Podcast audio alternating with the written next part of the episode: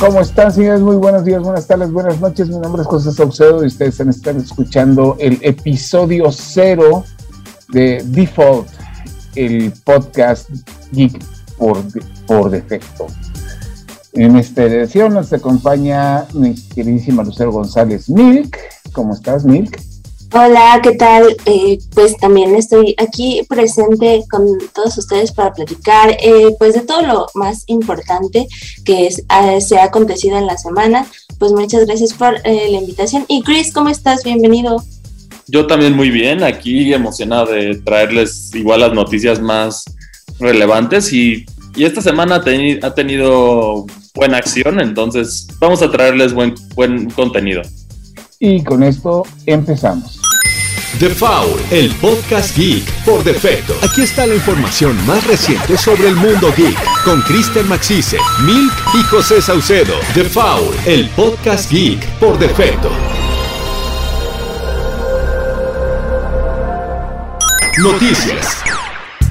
Señores, pues bueno, vamos a empezar rapidísimo con unas notas rápidas. La primera y la más importante de todas es que el juego de Pokémon Snap, una exclusiva que tardó no sé cuántos años en salir desde el 1964 y que este año salió para Switch. Acaba de tener un DLC gratuito. Pues que mucha gente dice que como que era innecesario, no sé, ¿tú lo jugaste, Chris? Yo, yo jugué el DLC, digo, siento que es, al final son niveles extra, entonces siempre es, es bienvenido. Lo único es, yo a lo mejor era muy inesperado porque el juego ya se sentía suficientemente completo. O bueno, yo lo sentía completo, pero para mí sí fue bienvenido, porque así puedes mejorar tu score. Hay uno que otro Pokémon que no podías ver en las rutas normales que puedes ver en estas rutas. Entonces, como que te da una razón para regresar el juego, por lo menos un par de horas más. Un par de horas más. La gente dice justamente eso, que pues que digo, también tomamos en cuenta que ahorita pues muchas personas como que tres niveles más y cuatro Pokémon de retos distintos, como que no lo ven como algo que hubiera valido la pena descargar, aun cuando se lo están dando gratuito. Nosotros hemos este, checado el juego, pues le hacía su honor a lo que era pues al juego del que venía. De hecho, es como la versión completa o la muchísimo más extendida de lo que fue el primer Pokémon Snap. Pero al final de cuentas, pues no deja de ser una curiosidad menor, lo cual se, suma a la lista de títulos que de pronto están teniendo contenido descargable por parte de Nintendo, porque evidentemente lo sacan con la intención de darles continuidad a través del DLC, como ya lo hicieron en su momento con Mario Tennis, Aces, y pues se rumora que también ya lo van a empezar a hacer con el Mario Golf, que fue una edición de este año, que mucha gente dijo, pues está bonito, pero como que le faltaron niveles, le faltaron personajes, le faltaron retos. Sí. o sea, yo siento también que le faltó contenido. O sea, como referencia, muchos de ustedes sabrán, aquí solo hay seis mapas en lo que lleva ahorita Mario Golf. Y comparándolo con la versión de Nintendo 3DS, que es aquí, para que entiendan, es una consola mucho menos potente portátil, ese tenía 10 mapas. Entonces, definitivamente sí hay una reducción de número de mapas considerable y, y las mecánicas siento que, o sea, como simulador de golf, sí es muy bueno, pero, pero en sí como un juego de Mario le falta ese toque Mario que tienen otras sagas de Mario, que por ejemplo Mario Tennis Aces lo logró hacer cuando la de Wii U no lo logró, y Super Mario Strikers también lo logró hacer muy bien en su momento. Pero ahorita pues realmente con todo ese contenido descargable, pues vamos a ver si, si pueden mantener por lo menos vigentes los juegos nuevos. Mientras que otros, con otros títulos dependen ya completamente casi del contenido descargable para mantenerse vigentes, como lo está haciendo ahorita Fortnite. Que esto es algo que te voy a preguntar, este, Mil, tú que juegas Fortnite, ¿ya tuviste acceso a Superman? Es que, mira, está bien padre porque en esta semana se lanzaron estas misiones en las cuales vas a poder desbloquear a Superman. Tienes que completar algunas cosas, hacer algunas llamadas en unas cabinitas telefónicas en el mapa. Está muy sencillo y está muy padre el personaje. Eh, todavía no lo consigo porque creo que es más fácil conseguir estas recompensa si lo haces con amigos. Entonces, este, pues no lo he completado, pero está increíble el personaje. Me gustó mucho que le hicieron su propia caída, incluso, o sea, tiene todos los accesorios. Yo creo que cualquier fan de DC debería tener este personaje en su casillero y pues más si está así gratis con tu pase de batalla y además pues muy sencillo de, de ¿sabes? Sacar. Oye, pero te conté una cosa que yo tenía la duda. Superman es un personaje que está ahí disponible en el juego, no es como... En la tienda. En la tienda, sí, en el juego. O sea, eh, pero haz de cuenta, Batman, que salió hace unas semanas. Sí.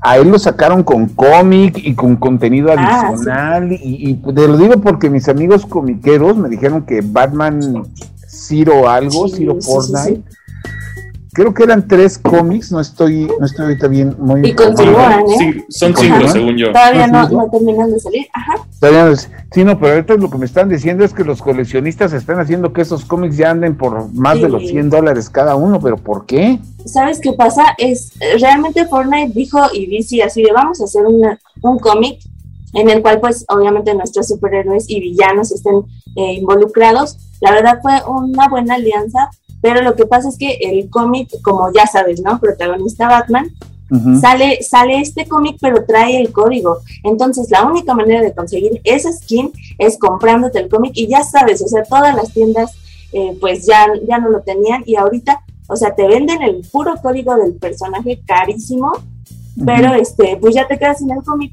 Eso es lo que digo, está muy mal en cuanto a la reventa, ¿no? Sí, pues yo, yo no sé realmente porque, soy sincero, yo no he tocado Fortnite en mi vida.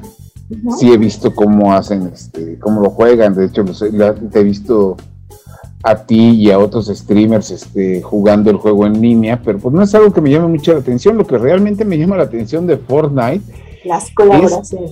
son las colaboraciones, porque es el videojuego cuyas colaboraciones ya pasaron a la exageración, porque antes en algún momento empezó las colaboraciones, en algún momento lo platicamos cuando éramos Capital Gaming, que pues ahí estaba todavía todavía todo había empezado cuando empezaron las participaciones este, impresionantes de los personajes de Soul en la serie de Soul Calibur.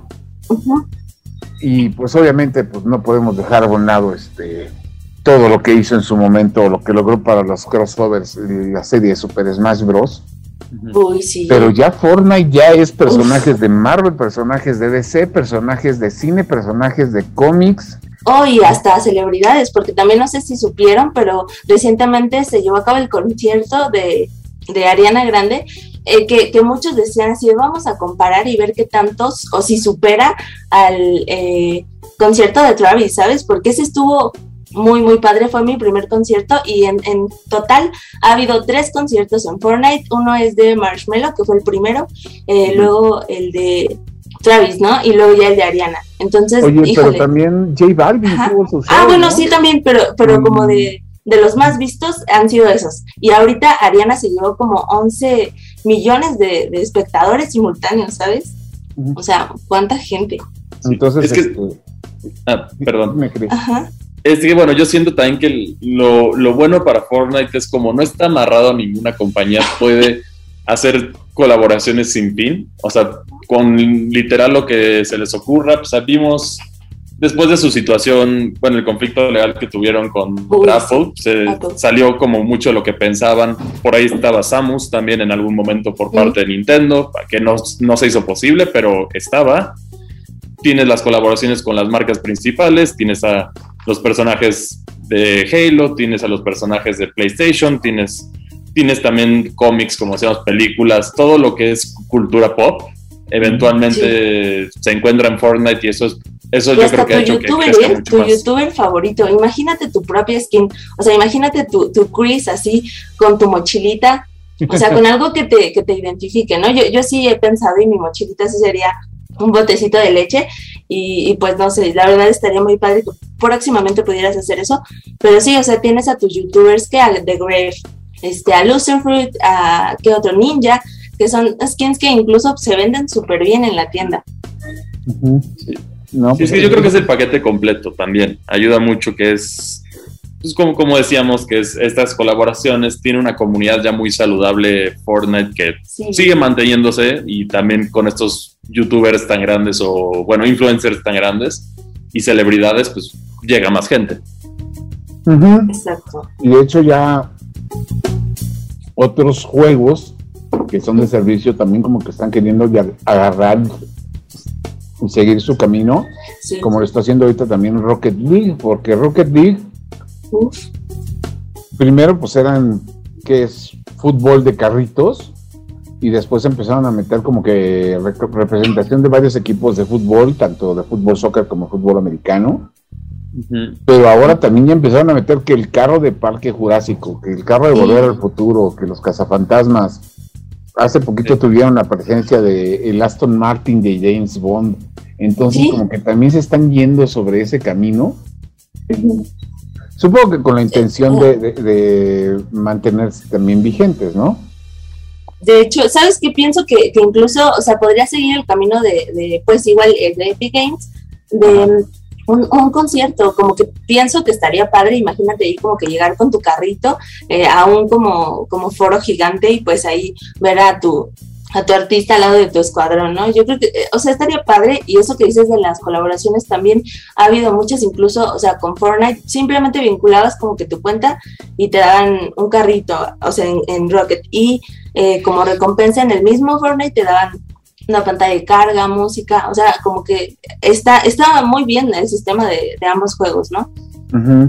Sí, ¿no? Y ahora que se avecinan, como bien dicen que es lo que está pasando ahorita, y eso supongo que tú me estás un poquito más informada que yo, Mil, lo que viene siendo la, la invasión nipona a los Estados Unidos, sí. porque eh, de por sí ahorita está la preocupación, y vamos a poner eso entre comillas, de que la comunidad comiquera se está dando cuenta, tanto la industria como los que consumen, que el manga se los está tragando, pero...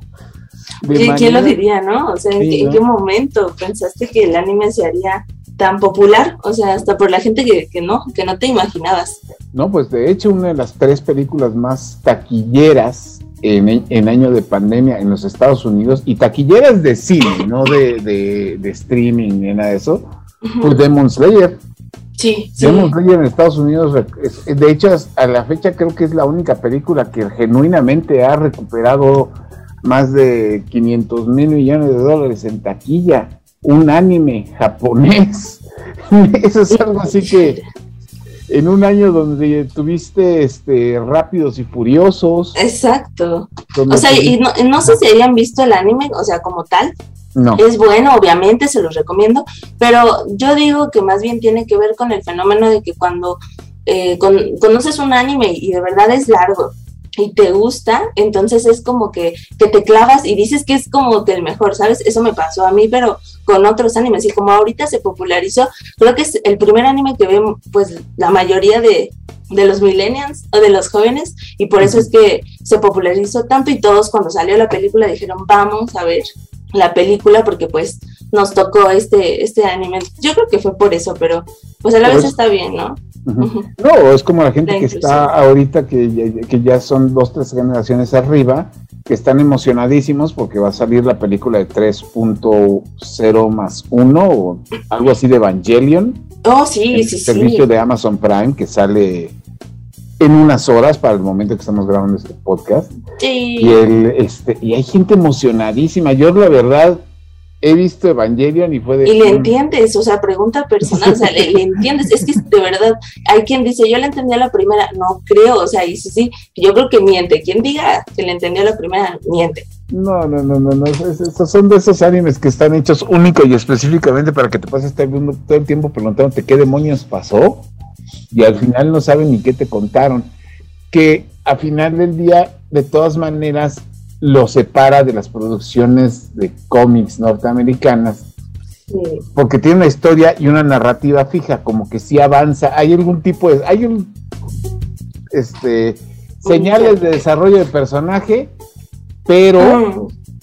Pero lo hay. En cambio, una de las principales quejas que se tienen ahorita con el mundo del cómic, en el cómic, no en las series de televisión y en las películas, en el cómic, es que pues siguen siendo los mismos personajes, las mismas historias y todo desde hace más de 50 años. Entonces como que no evolucionan, no presentan, no ofrecen nada interesante nuevo que realmente los nos ofrezca algo pesado, o, o genuinamente nuevo. Y como que mucha gente pues ya le perdió el chiste a eso y justamente por eso le están tomando como que el interés a través de las películas o de las series, porque ahorita como me recordó todo lo que dijiste como a What o sea, tal vez entiendas por qué, digo, no quería desviar tal vez el tema de, pero me gustaría que lo platicáramos después. ¿Qué ibas a comentar, Chris? Bueno, yo, yo también siento que las películas de cómics, o sea, como están ahorita también tratando de introducir personajes nuevos o que no, no habían tenido tanto momento estelar en la pantalla del cine. Siento que eso también ha ayudado a despertar más el interés de la parte cinematográfica en ese sentido. Y sobre lo de Demon Slayer, yo creo que también curiosamente algo que ayudó mucho fueron los boletos de edición limitada, porque no ha habido otra película que lo haya hecho y mucha gente sí se obsesionó por esos boletos. Ah, pero es que también eso podría pasar, porque hace cuenta, una promoción que ocurrió en Japón y que se replicó en Estados Unidos, este, a través de la distribuidora de, una amiga mía, es que cuando trajeron la película de, la última película de Yu-Gi-Oh, que la verdad, este, estaban dando junto con los boletos una tarjeta exclusiva de Yu-Gi-Oh para la colección. Y entonces a mí me tocó ver gente que literalmente se fue a pelear y este algo que replicó la gente de Warner en México hasta donde yo sé fue cuando salió Detective Pikachu las funciones de Premiere te daban un paquetito de tarjetas de Pokémon. Entonces, oh. ahí también estuvo interesante. Yo me acuerdo que fui a ver la, película de Pokémon y me tocó ver demasiada gente cosplayada de Pikachu. Y ah, todos tenían entre 25 y 30 años, entonces me llamó más la atención. Pero bueno. Y de, hecho, también hay como nota, por ejemplo, en Japón hubo también otro exclusivo así, con la película más reciente de Pokémon, que era la de Pokémon Secretos de la Jungla, que fue la más nueva. Creo que si mal no recuerdo todavía no sale en Occidente o, salió, o va a salir. Pero cuando salió en Japón te incluía un código para un Pokémon que no podías obtener de otra manera. Entonces hubo bastante gente, incluyéndome, que compraron sus boletos desde las páginas japonesas con tal de obtener el código del Pokémon, porque si no, no había manera de obtenerlo es que tiene un valor, ¿no? Tanto sentimental o, digo, si quisieras vender a lo mejor esos políticos de Demon, hay quien te lo va a de pagar carísimo, pero digo, el sentimental, yo creo que el haber estado ahí no tiene precio, ¿no? Sí, no, ya estamos llegando a, una de las pequeñas desventajas del cine geek es que ya te están dando regalos en la compra. sí, sí. Sí, ¿no? Pero bueno, eso nos lleva al siguiente, al siguiente tema, así que en un momento regresamos. The Foul, el podcast geek por defecto. Cine. Y bueno, señores, para continuar platicando con ustedes, nos vamos a ir a la sección de cine, ya que la semana pasada se estrenó una de las películas más esperadas en cuanto al mercado superhéroes se refiere este año, que es El Escuadrón Suicida.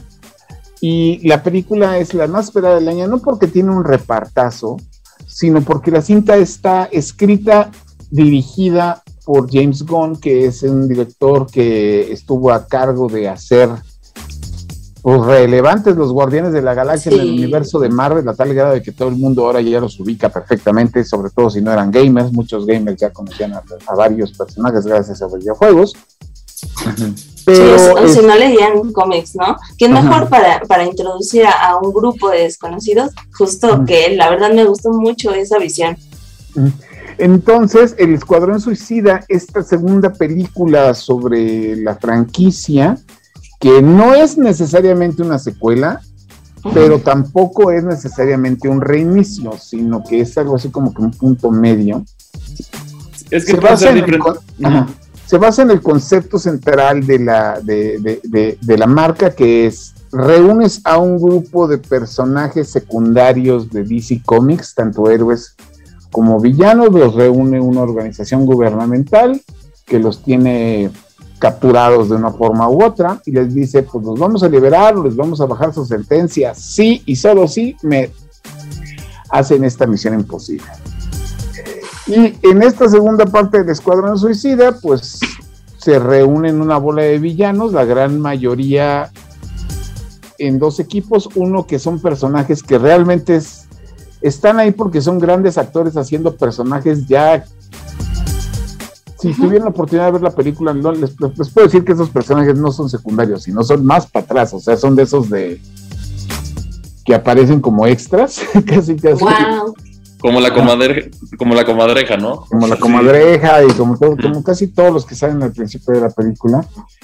Este, y después un grupo de personajes ya medio conocidos, y el chiste es que los mandan a una isla en algún lugar de América Latina a, pues que a recuperar algo de información y a matar a un monstruo. ¿El monstruo quién es? El monstruo es una estrella de gigante, una estrella de mar gigante que se llama Starro, que sigo sin poder creer que la hayan llevado al cine porque es así como que de los enemigos más poderosos y más absurdos en la historia de DC Comics, lo metió este hombre al cine y, te lo meten en una película que no sé si ustedes ya tuvieron oportunidad de verla. A mí, la neta, este, me pareció que tenía muchos altibajos. O sea, como que a veces era muy emocionante y luego otras veces decías, ¿qué demonios está pasando aquí? Entonces, pero a final de cuentas está genialmente bien escrita, tiene unos personajazos, es de las pocas películas que realmente agarra a Harley Quinn y la reina. Y ella así que la logra interpretar como se debiera, como fue en su momento recreada en los cómics. Digo, la, ustedes saben, la historia de Harley Quinn es un personaje que era chiquito, que crean por una serie de televisión, pero a los fanáticos les gustó tanto, pues que ahora es se volvió canon, básicamente. Se, volvió un icono de DC Comics.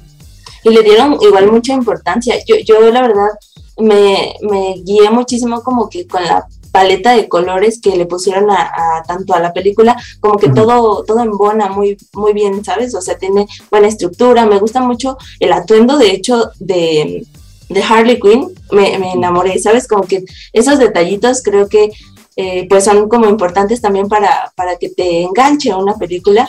Y algo que también vi muy bien, o sea, es que creo que cada personaje ahora sí puede brillar su personalidad, ¿no? Siento que en la pasada... Eh, como que se perdía un poquito como la personalidad así de cada personaje o, era un poco sosa, ¿no? O sea, tal como, como recordamos, pero, pero creo que hay que darle esta oportunidad, o sea, este es el vivo ejemplo de que denle una segunda oportunidad a, a esta, a esta entrega. No, pues fíjate, la, crítica dijo que estaba muy buena, muchos fans les gustó mucho, pero haz de cuenta, en comparación con la primera, con la del 2016, la del 2016 se me hizo muy burda, muy sí. genérica, pero, y eso es algo que a mí me llamó mucho tiempo, mucho la atención en su momento, en la primera película hay una parte en donde de pronto se detiene toda la acción, se detiene todo lo que están haciendo de explorar la ciudad y lo que quieras, y se van todos los, villanos a beber a un bar. y se ponen a netear. Para quienes no lo sepan, netear es cuando ya estás bebiendo con los amigos y te ah. pones a decir que lo quieres mucho, ¿no? Y lo abrazas. No, te pones a decir las verdades, ah, las experiencias de vida.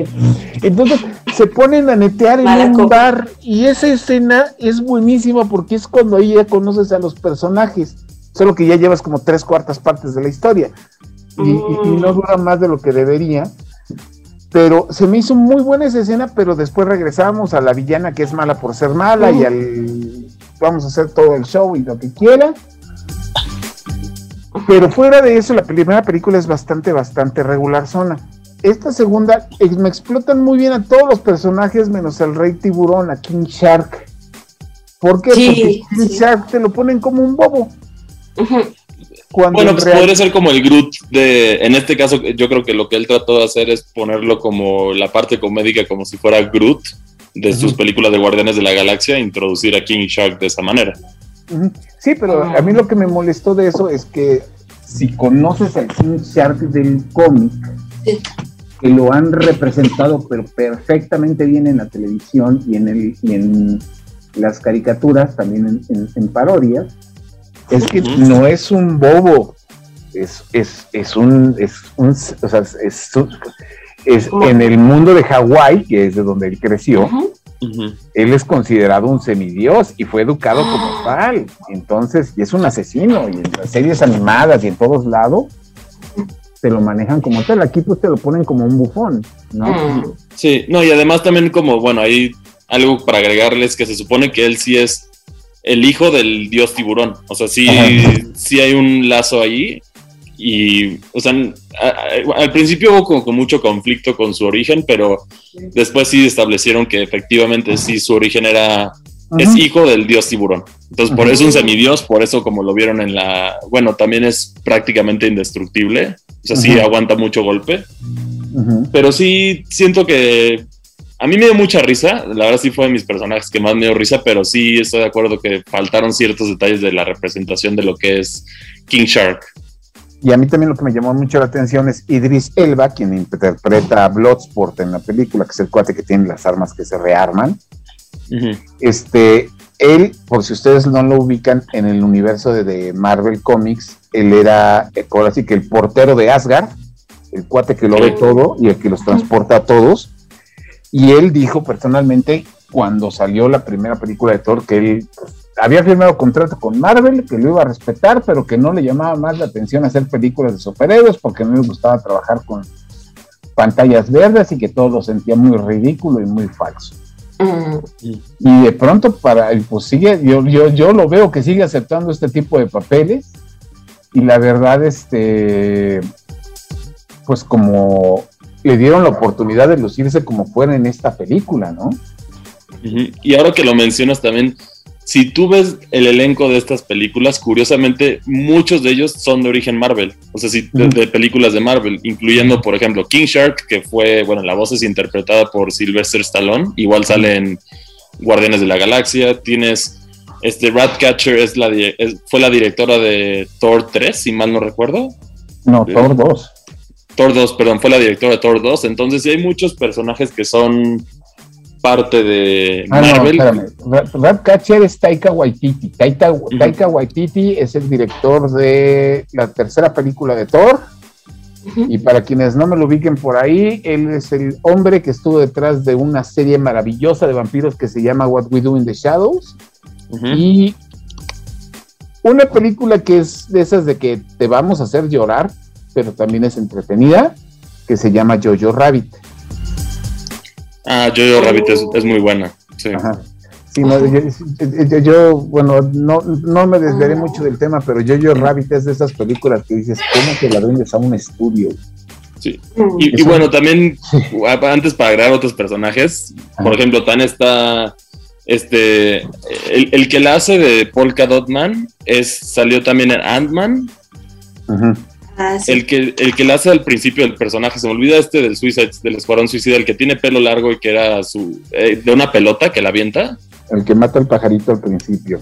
Ese mero es ah, este. el papá, entre comillas, de. de este. Ay, del protagonista de, de Peter Quill en la serie de de los Guardianes de la Galaxia es su papá, ese es el mismo actor. Eh, sí, pero eso es porque trabaja con James Gunn en lo que se aparezca. Igual, el hermano de James Gunn, que es el que interpreta, que es el cuerpo sustituto de Rocket Raccoon en todas las películas de Guardianes de la Galaxia, es el que le hace de la comadreja en Guardianes Suicida, y por si lo quieren ubicar sin traje y normal, él es en el mismo Escuadrón Suicida, sale como el hombre calendario, que es el pelón que tiene como que todas las fechas pintadas en la cabeza. Ah, sí. Así que si ustedes son cosplayers, digo, el Escuadrón Suicida me va a funcionar perfectamente bien para encontrar un personaje, no me van a decir que no. La cinta salió, pero fíjate que una de las cosas que me llamó muchísimo la atención que, que, tuvo de bronca la, la película es que no le fue bien en taquilla en Estados Unidos. Eso sí está muy raro, ¿no? A, pesar de que o sea, a pesar de que la cinta les tuvo muy buena este, respuesta de la crítica y de los fans y lo que quieras, en la taquilla le fue muy mal.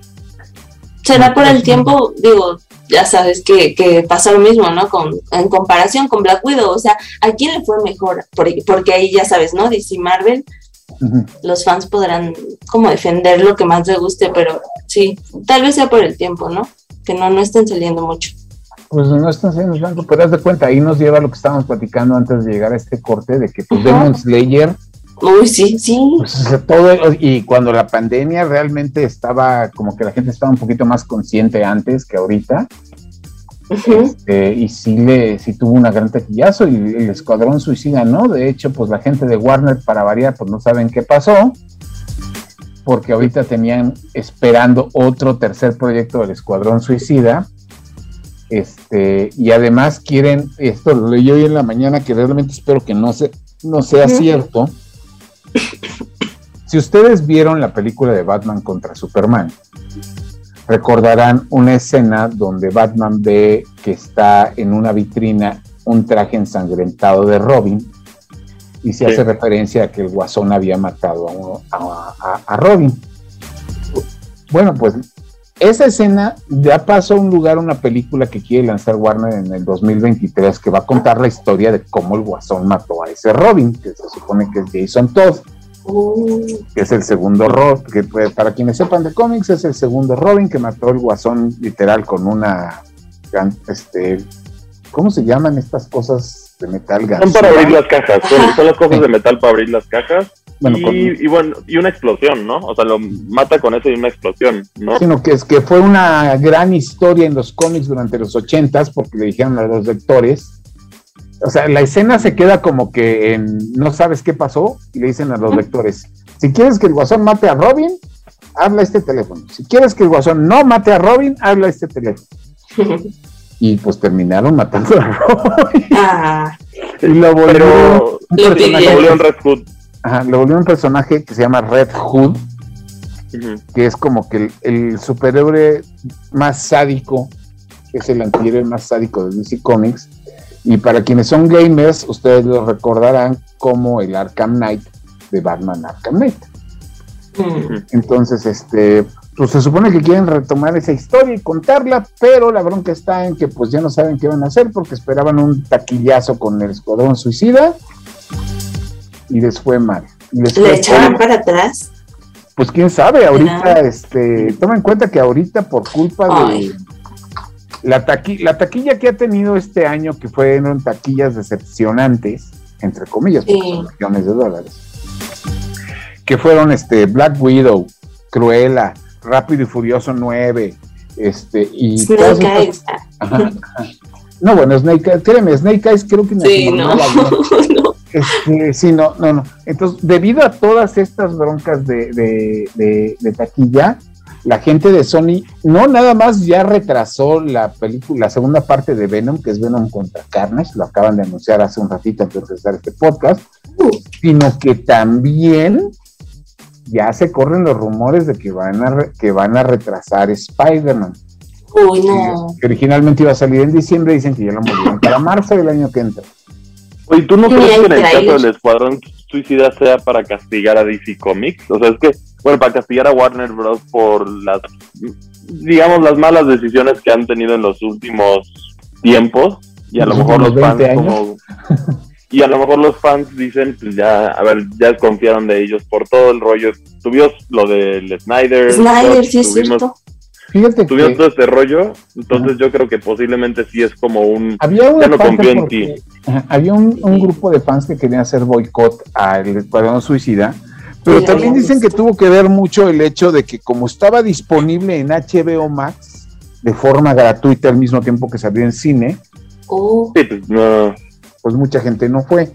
Pero fíjate que justamente ayer estaba leyendo un, artículo en Estados Unidos, que se publicó en Estados Unidos, donde muestran que fue justamente el Snyderverse y la campaña de, después de que pegó la edición de Zack Snyder, la Liga de la Justicia, la comunidad de fans que estuvieron fregando durante no sé cuántos años con que regresara ese, eh, sacaran esa edición de la película, empezó a fregar con que querían que regresara el Snyder Veres para que este cuate terminara su trilogía y lo que quieras y mandes.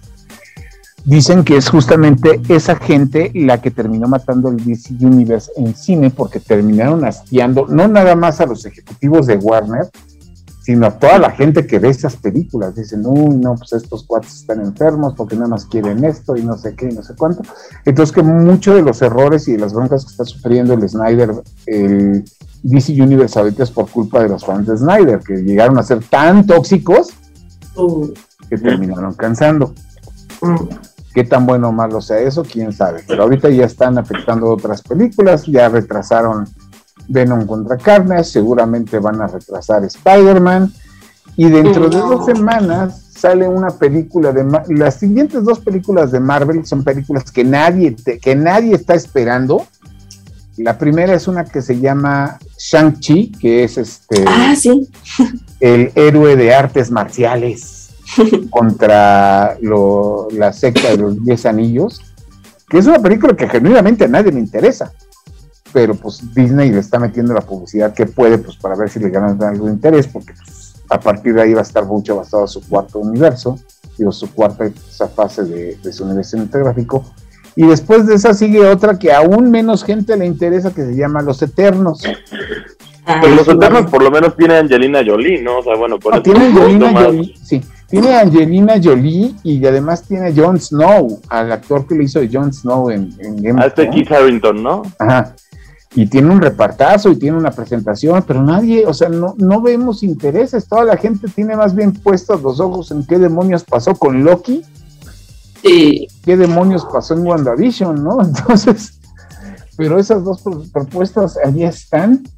Nosotros, la verdad, de lo que queda del año, pues realmente no sentimos así que fuera de Dune, que es una película que se va a estrenar a en camino hacia finales de año, que está basada en una de las novelas de ciencia ficción más influyentes de la, historia, pues yo no veo realmente que venga así como que algo interesante.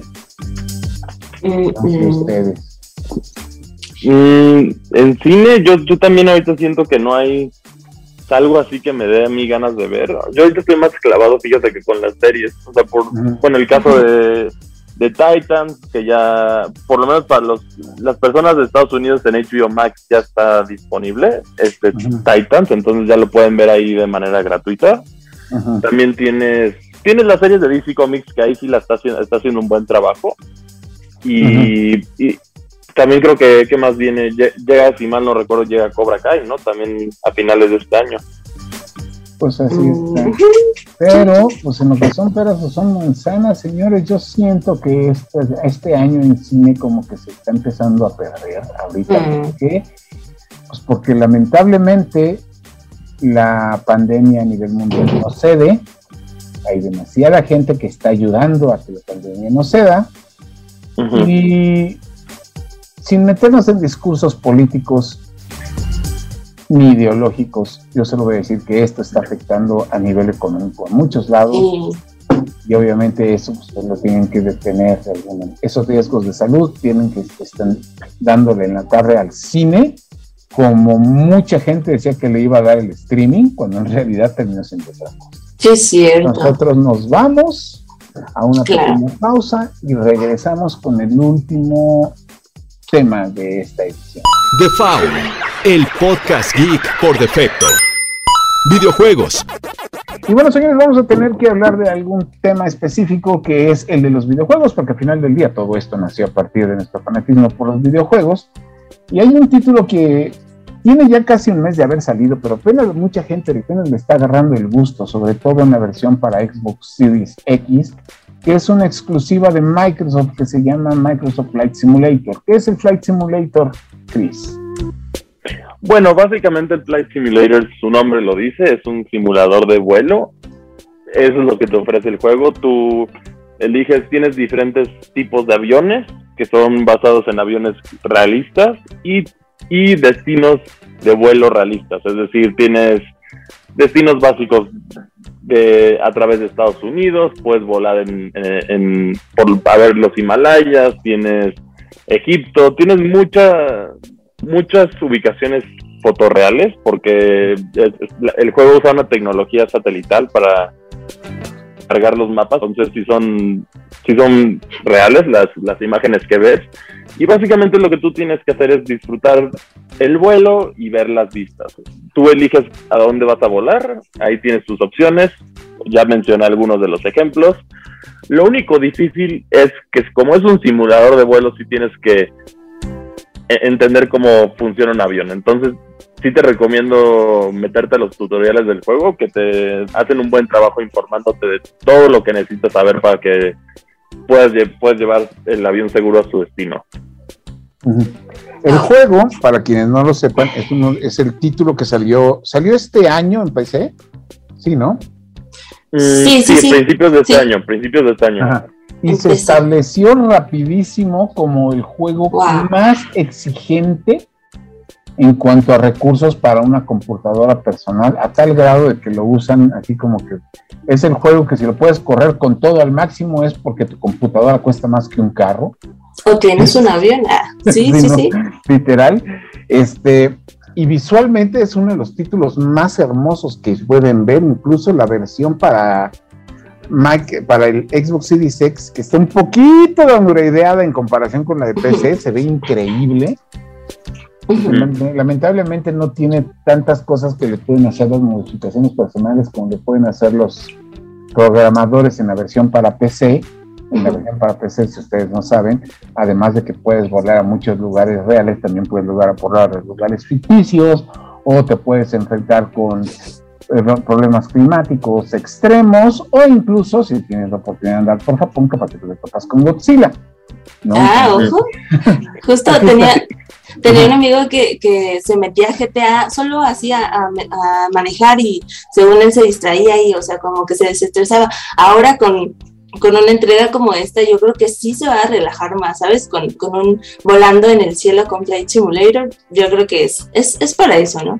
Mm, así sí, o sea, es relajarte, es, ese es el objetivo principal del juego, es relajarte, tú vuelas, eliges el destino, y curiosamente, ahorita que lo que mencionas de la comunidad Mother, en, la versión de PC, lo primero que hicieron fue quitarle el Bing Maps porque no era tan certero en su principio en PC y le pusieron Google Maps. Entonces ese fue el principio y de ahí como que se volvió todo más certero oh. de acuerdo a lo del planeta y también lo bueno es que Microsoft ha sido muy abierto con dejar que modifiquen el juego a su gusto en, ese, en, esos aspectos. Entonces sí ha, crecido la comunidad y, de lo que sé, este es el más, el Flight Simulator más popular que ha habido. No, pues es que mira, el primer punto, pues no puedes decirles a los modificadores que no lo hagan en PC, pues porque lo van a hacer. O sea, nadie ha sido capaz de detenerlos por, un lado, pues Bethesda, creo que fueron Bethesda los que quisieron empezar a cobrarle a la gente por sus mods. Mm. se les fue la gente encima cuando empezaron a hacer eso. Sí, y por otro lado, hay que recordar que Flight Simulator estuvo baneado en Estados Unidos como por 20 años. Baneado. Sí, estuvo. ¿Por qué? Eso sí no lo sabía. Ah, ¿no lo sabías? Porque, eh, mano, ¿qué crees que utilizaron los terroristas para volar, para aprender a volar aviones y chocarlos contra torres gemelas? No, sabía que eso es lo que había sido, pero. Eso es lo que habían hecho. Entonces, por eso. Entonces, sí tiene sentido lo de los tutoriales que sí tienes que aprender a volar. O sea, sí, es muy realista. O sea, eso sí, yo lo decía, es muy realista, pero por eso fue una sorpresa que para muchos que, el juego saliera, porque se supone que lo habían prohibido justamente por eso. Sí, no, a lo mejor se dieron cuenta que no necesariamente, o sea, que no, el juego en sí no era culpable de eso y también pues, mucha gente, al final es el placer de volar un avión, eh, sin, los riesgos reales que sería. La facilidad, exacto. No sé, yo lo he visto y yo prefiero quedarme con mis juegos de vuelo de, arcade. De arcade. ¿no? Como uno que, uno que te tocó a ti jugar, Mil, que, que, me quedaron muchas ganas de oh. jugarlo. Te presto Pero ya después cuando lo, pero no, es que ya después cuando lo vi, me di cuenta como que le faltaba variedad, era el Skydrift. Sí, un poquito, sí, sí. Que es este rapidísimo, nada más vamos a comentar dos cosas. El juego ya es este el juego es este como un Mario Kart, pero de avioncitos. Entonces ah, tienes que aprender a volar en circuitos y todo y, y, agarrar turbos y, y armas especiales para vencer enemigos y todo. Se ve interesante, pero lo que pasa es que el juego tiene una bronca de que tiene como seis niveles y cuatro aviones. sí, está un poquito contenido, nada más eso. Y, puedes llegarlo a sentir tal vez repetitivo, pero en un periodo corto de juego lo vas a disfrutar, la verdad sí. Ahora que si ustedes lo que prefieren son juegos de navecitas, de irle disparando a lo que se mueva, para PlayStation 4 y Nintendo Switch está ahorita disponible Darius Burst, este, que es la más nueva entrega de una serie de juegos de navecitas que no está rehaciendo los juegos anteriores, sino que esta es una versión nueva. Que si les gustan los juegos difíciles y con mucho, pero mucho contenido, búsquenlo. Está a un precio relativamente accesible, 40 dólares en las tiendas digitales de PlayStation y de, y de Nintendo. Y es un juego donde la versión arcade tiene seis niveles, la versión de arcade de lujo tiene otros seis niveles, pero distintos. Más los niveles de misiones, más las misiones alternas, más todas las misiones especiales para liberar el mundo. No, tiene una gran, tiene una gran, son de esos juegos que tienen tanto contenido que se sienten de vieja escuela. Wow. ¿No? Sí, Entonces se los recomiendo ampliamente. Y pues, no sé si tengas alguna recomendación para esta semana, Chris. Yo les recomiendo, si no ha jugado Pokémon Snap, la verdad a mí sí me gusta y sí lo recomiendo, te va a ayudar a pasar un buen rato. También es otro juego relajante, hablando de juegos que te ayudan a, desestresarte sin, sin mucho rollo. Y bueno, también Flight Simulator, si tienen la oportunidad de jugarlo, les va a agradar, aunque les digo, tengan paciencia con los controles porque estás, estás aprendiendo a volar algo muy cercano a volar un avión. Entonces, sí, sí requieres de aprender diferentes cosas. Y lo mejor de todo, la gente no se va a parar y aplaudir cuando aterriza. Este... Exactamente. Pero bueno, señores, esto es la edición de todo por hoy. En un momento regresamos. Ok, este es el último podcast y ahorita viene la despedida. Tres, dos, uno. Agradecemos mucho que hayan escuchado esta edición de Default, el podcast de Gay, el podcast Geek por defecto. Mi nombre es José Saucedo. Milk, ¿en dónde pueden encontrarnos? Claro que sí, me pueden encontrar como Milk Sparks Cosplay en Instagram, Facebook y TikTok, en Twitter y Twitch como Mil-Sparks. Chris, ¿dónde te encontramos? A mí me encuentran en Twitter como arroba Cristian con y 2 ahí es donde cotorreo con ustedes, les doy consejos de los videojuegos, entre otras cosas. Mi nombre es José Saucedo, mi Twitter es arroba ACB, que es escrito al revés. Recuerden ustedes seguir nuestra sección de Indigo Geek aquí en Reporte Indigo y estén pendientes para la próxima semana, donde no nada más vamos a hablar de las noticias más importantes de que ocurrieron en el mundo de los videojuegos, el cine, los cómics y la juguetería, sino que también vamos a hablar de la película mejor calificada del año. ¿Cuál es? Nos esperamos la semana que viene. Esto fue Default. Esto fue Default, el podcast geek por defecto.